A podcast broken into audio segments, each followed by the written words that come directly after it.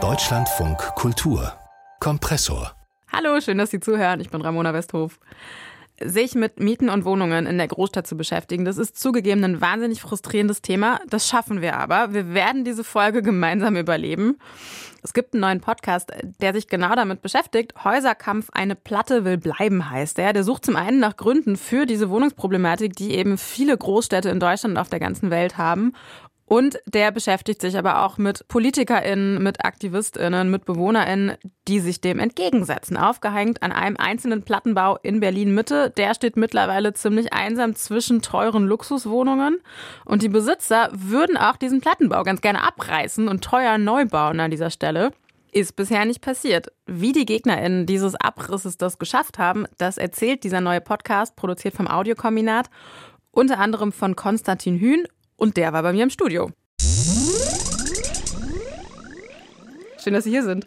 Schön, dass ich hier bin. Das finde ich auch. Freut mich hier zu sein. Danke.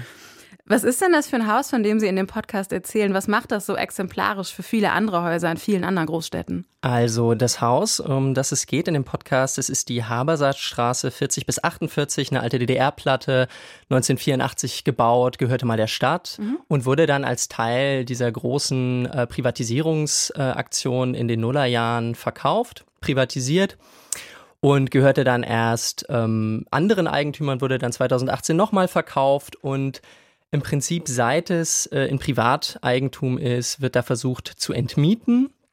Und ähm, das ist ein Euphemismus für die Menschen, die da wohnen, rausschmeißen, richtig, damit man mehr Geld machen kann genau, mit der genau, Wohnung. Mal, mal weniger offensichtlich, mal offensichtlicher. Und ähm, Genau, und das Besondere da ist aber, dass die MieterInnen sich erfolgreich organisiert haben. Die haben eine Interessengemeinschaft gegründet und ähm, ja, im Prinzip seit 15 Jahren ähm, wehren sich da, inzwischen sind es nur noch so ein Dutzend verbliebene Mietparteien, wehren die sich im Prinzip dagegen, äh, da auszuziehen. Und ähm, ja, und das Besondere ist vielleicht, dass das Haus einfach immer noch steht, ja. obwohl äh, es inzwischen auch eine Abrissgenehmigung gegeben hat. Und dass äh, ähm, eine Besetzung stattgefunden hat 2021. Das heißt, da gab es eine Initiative, die sich gesagt hat, hey, es ist Corona, alle sollen zu Hause bleiben.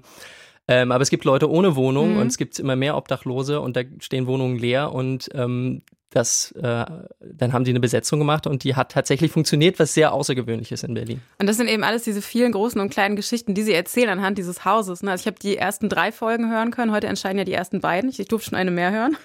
Ja. ähm, und da, da, da gibt es auch so ähm, Erzählungen von Menschen, die einfach in, der, in einem leeren Plattenbau wohnen wo man eben alleine wohnt und alle, alle Wohnungen um einen rum zu sind leer. Das stelle ich mir auch wahnsinnig gruselig vor. Und Sie sprechen ja im Podcast eben mit äh, PolitikerInnen, AktivistInnen, auch BewohnerInnen des Hauses, aktuelle und ehemalige.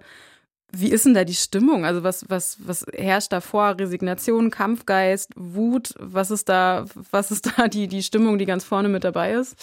Ja, also der, der Kampfgeist der BewohnerInnen, der hat uns auf jeden Fall sehr beeindruckt, aber es gibt natürlich auch ähm, eine große Verzweiflung und ähm, es ist ein extremer Druck, der da gespürt wird. Ähm, das erzählen sie uns auch immer wieder im Podcast so.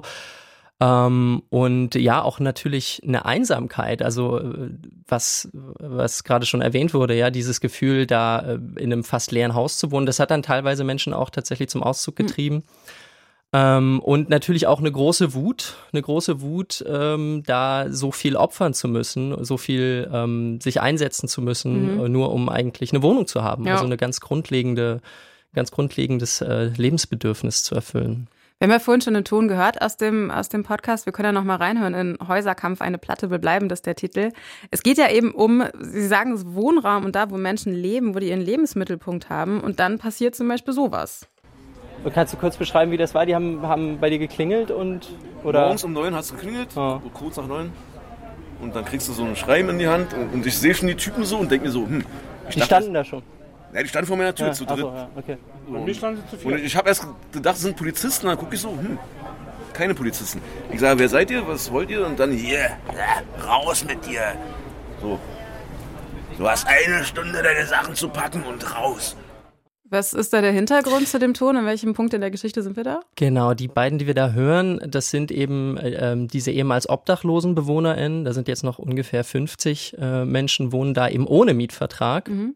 Äh, sind geduldet Und äh, dann gab es Anfang August aber so eine Aktion des Eigentümers. Äh, inzwischen läuft nämlich, äh, also der hatte Räumungsklagen verschickt an die AltmieterInnen und die wurden dann, da standen dann die ersten Gerichtstermine an, wogegen die Räumungsklage, also wo das verhandelt wurde. Und dann hat er offenbar versucht, Tatsachen zu schaffen und hat eben einen, so eine Art äh, Räumungskommando geschickt, die dann, also mit extrem kurzer Frist, da eingedrungen sind in die Häuser, äh, die Stromzähler ähm, ausgebaut haben, die Wasserzähler oder ähm, und, und solche Geschichten haben eben teilweise wirklich die Einrichtung zertrümmert, ähm, zumindest bei denen, also jetzt nicht bei denen, das muss man dazu sagen, nicht bei den äh, Wohnungen mit Mietvertrag, aber eben bei den mhm. Wohnungen, die von den ehemals Obdachlosen bewohnt wurden. Und das ist schon eine sehr gewaltvolle Aktion gewesen. Ähm, teilweise hat sich der Eigentümer dann später auch davon distanziert, muss man jetzt einfach mhm. dazu sagen, ähm, aus rechtlichen Gründen. Aber das war schon eine sehr eindrucksvolle Aktion, also sehr bestürzende Aktion. Wir waren da auch vor Ort und haben die Wohnung gesehen. Das sah wirklich sehr brutal aus. Und Sie zeigen aber im Podcast nicht nur so krasse Szenen oder auch ähm, alltägliche Szenen, eben nicht nur diese Szenen, sondern eine zentrale Herausforderung ist ja auch Lokalpolitik zu erklären oder auch so, so Vokabeln wie das Zweckentfremdungsverbotsgesetz und zwar so zu erklären, ohne dass man sofort abschaltet oder nicht mehr zuhört.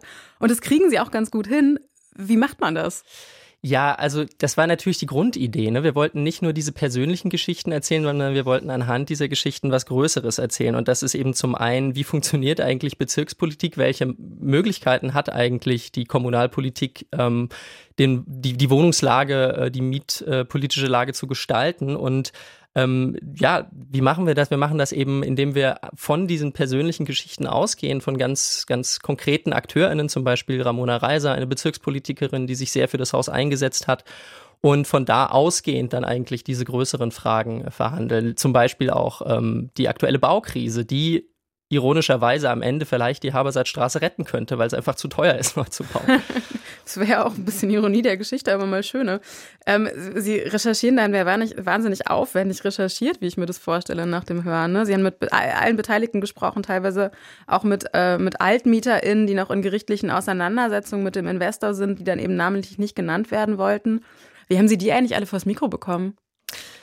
Ähm, naja, mit unserem persönlichen Charme, keine Ahnung, nein, wir sind halt einfach dran geblieben und dann hat so eins zum anderen geführt. Das ist auch am Ende ist es viel mehr Arbeit gewesen, mhm. natürlich, als wir, wir dachten. Wir haben da jetzt so seit Mai dran gearbeitet. Also es war einfach eine, eine große Aktion und wir sind eben sieben Leute. Wir sind halt ein Kollektiv äh, und dadurch kann sich das ganz gut verteilen. Sie sprechen ja auch, ähm, was natürlich zur Geschichte dazugehört, ne? auch mit dem Eigentümer, mit dem Vertreter des Eigentümers, den beschreiben Sie als so ganz charmanten Typen im Polohemd und sie reden ja auch sehr freundlich mit dem. Und man muss sich die ganze Zeit aber im Hinterkopf halten, das ist der Mensch, der mit dafür verantwortlich ist, für mehr Geld Menschen aus ihrem Wohnraum zu schmeißen. Wie geht man denn damit um? Naja, aber das ist ja, glaube ich, ein grundsätzlicher Aspekt der Wohnungskrise und das ist mir auch wichtig nochmal zu betonen. Ich, ich glaube, es geht nicht darum, um einzelne Personen, die irgendwie besonders gierig sind oder so. Das ist, glaube ich, nicht das Problem. Das mag auch eine Rolle spielen.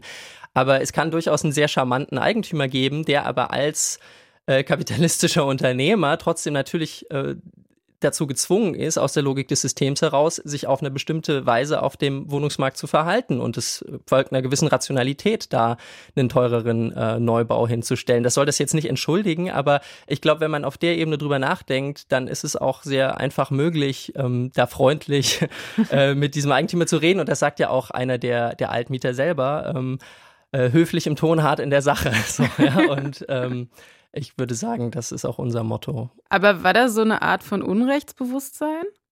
Bei ihm? Ja. Nee, das würde ich nicht sagen. Nee, nee. Also er sieht sich schon auch eigentlich als Wohltäter, als einer, der glaubt an die soziale Marktwirtschaft, wie er sagt und so. Und ähm, glaubt eigentlich da schon äh, eine gute Sache zu machen, weil es braucht ja mehr Wohnraum und er baut mehr Wohnraum, nur dass sich den dann am Ende vielleicht niemand leisten kann. Das, äh, naja, man passt ja die auch Moral, die, die Moral manchmal dem eigenen Handeln an. Ne? Ähm, wie wird es denn jetzt eigentlich weitergehen mit dem Haus? Was ist da Ihre Prognose? Bleibt das, bleibt das stehen wegen der Baukrise? Bleibt das stehen, weil die Politik und die AktivistInnen am Ende gewinnen? Ähm, wird es teuer saniert? Was, was ist da möglich? Ich würde sagen, das ist aktuell noch völlig offen. Ähm, also die Räumungsklagen, die sind bis alle, bisher alle so verlaufen oder die Verhandlungen darüber, dass die äh, MieterInnen gewonnen haben. Das ist natürlich irgendwie für die jetzt ein Hoffnungsschimmer, aber gleichzeitig ist die Situation im Haus natürlich nach wie vor sehr angespannt und es könnte am Ende natürlich darauf hinauslaufen, dass die zwar alle Prozesse gewinnen, aber einfach die Kraft nicht mehr haben. Und es sind jetzt auch seit Sommer schon weitere MieterInnen noch ausgezogen, weil der Druck einfach zu groß war.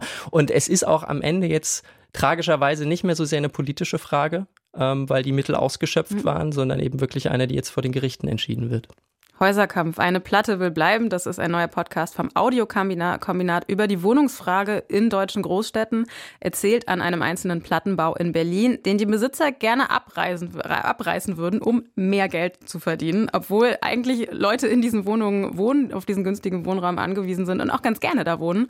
Heute erscheinen die ersten beiden Folgen dieses Podcasts. Konstantin Hühn ist einer der Macher von Häuserkampf. Vielen Dank, dass Sie hier waren. Dankeschön. Das war der Kompressor-Podcast für heute. Ich bin Ramona Westhof. Schön, dass Sie bis zum Ende zugehört haben. Sehr löblich von Ihnen. Die nächste Folge Kompressor-Podcast gibt's morgen. Wenn Sie nichts mehr verpassen wollen, dürfen Sie uns natürlich sehr gerne abonnieren, weiterempfehlen oder vielleicht auch einfach regelmäßig hören. Wir freuen uns auch einfach, wenn Sie uns zuhören. Vielen Dank. Ciao.